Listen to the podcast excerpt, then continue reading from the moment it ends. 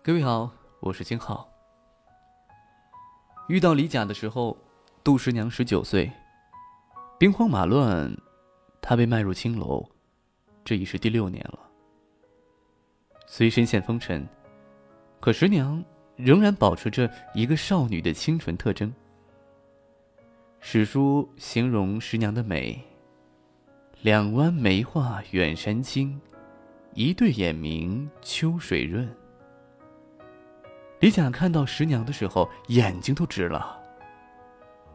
书中自有颜如玉，是古代书生挑灯夜读的最重要动力，几乎没有之一。作为浙江绍兴书香门第之后，李甲坚信，他会找到自己的爱情和幸福。李甲的外貌还行，他给自己取了个号，名叫英俊。英俊哥开始跟十娘套词儿，十娘是一个真性情的人，对男人的试探和进攻，他不是没有见过。但是，李甲似乎很特别。这难道就是我的归宿吗？十娘很幸福，也很挣扎。可能一个青楼女子对自由和爱情的向往。是我们所有人都不会懂的。十娘已经不记得父母的样子，这些年也没有人真正关心过她，她很孤独。最熟的老鸨，是一个贪财忘义的中年女人。十娘的生意很好，她赚了很多银两，但十娘一直想从良。当他看到李甲兴奋期待的模样，十娘第一次有了爱情的感觉。十娘内心很笃定，就是他了。居然和青楼女子谈恋爱。知道消息之后，李甲的父亲李布正大为恼火。李甲暂时没有理会老爸，他和十娘乐得快活逍遥，直到孙富的出现。孙富是明朝万历年间有名的色鬼，终日混迹于欢场，号称情场鬼见愁，绝世大淫魔。他特别喜欢十娘，并且非常想占为己有。他知道李甲囊中羞涩，而且跟他的父亲矛盾很大，也没有钱赎人。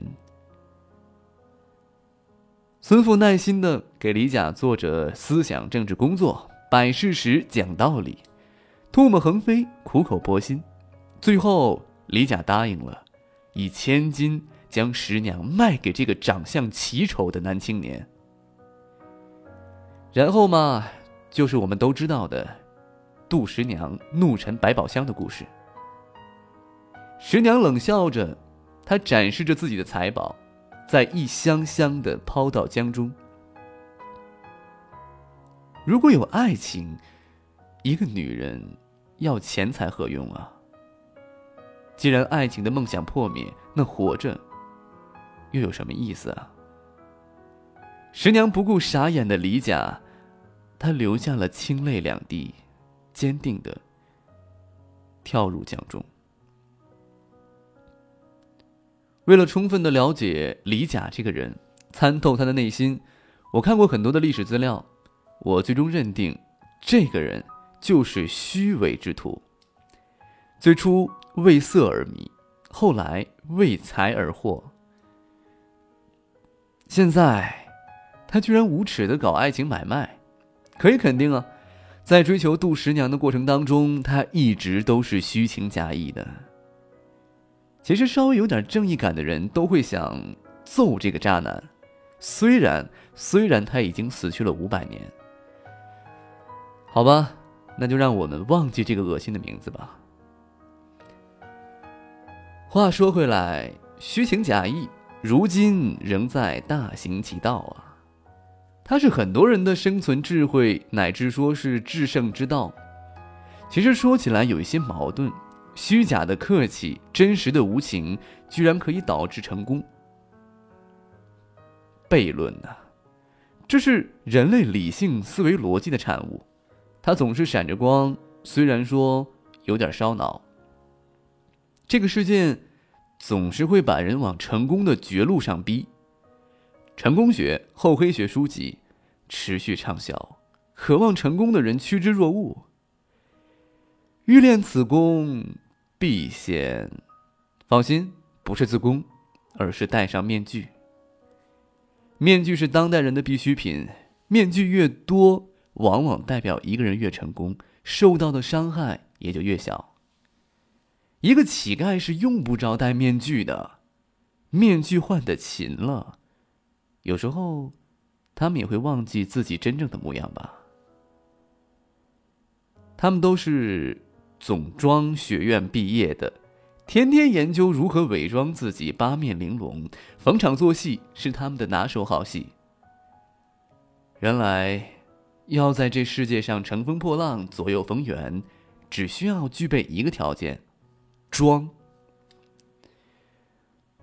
我有一个好朋友，他优点很多，但是缺点也令人难以忍受。每一次吃饭啊，他都抢着会买单，又热情又感人。但是这些年，我没有见过他成功买过一次单，因为他虽然说抢着买，但是每次都恰到好处的慢半拍。以我如此宽容之人，对他。已经有点无所谓了。我还见过一些热心人，他们总是会对别人嘘寒问暖，但是从来不会正眼看对方，面无表情，词不达意，手里同时忙活着好几件事儿。有人会说，也是啊，热心肠的人都很忙啊。忙不忙我不知道，我只知道，这种被对付、被敷衍的感觉。会让人的心里面滴血，你知道吗？一个人被重伤、被挑拨、被暗算，都没有这种感觉难受。也许这个世界上人太多，事太杂，要真心对别人，实在没有那种时间和精力吧。而最轻巧、智慧的方式，就是关心你，但是蜻蜓点水。我们能好好说会儿话吗？深入的、坦诚的。假模假式去关心一个人，还不如不关心。恋爱中的他，永远不会在白天约你，只在晚上见你。他几个小时才回你的消息，可能比你情意绵绵的微信，他更愿意在你家过夜。你求一个人办一件事，他总是说：“呃。”我尽力，然后就没有下文了。虚情假意就像病毒一样，是会传染的。渐渐的，它会形成恶性的循环。偌大的世间，无人可以幸免。不要灰心，不要失望。真诚暖心的人，也许明天就来了，也也许。下辈子。This city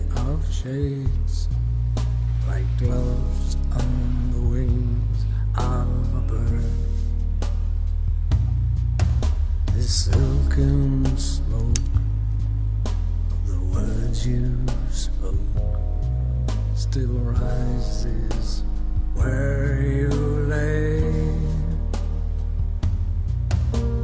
Take me to Shanghai.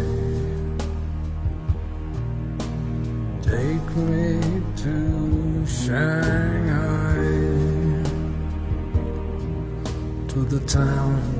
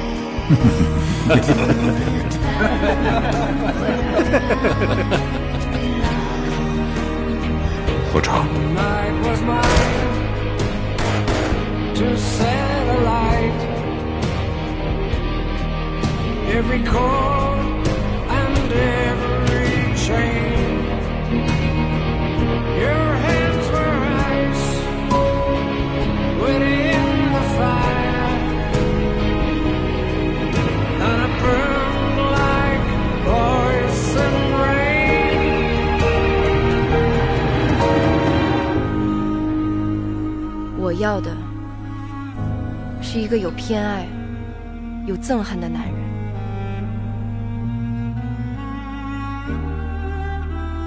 我不再喜欢你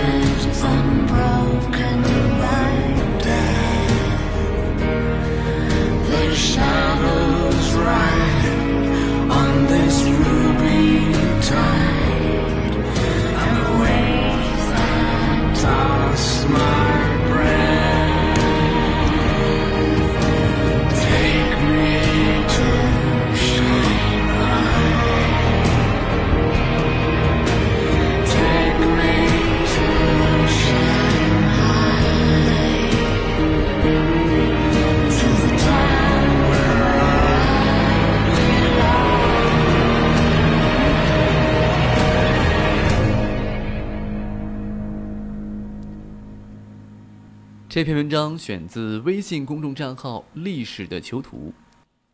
各位如果想在节目之外跟我互动的话，可以在新浪微博上搜索三个字“任京浩”，任务的任，北京的京，浩荡的浩。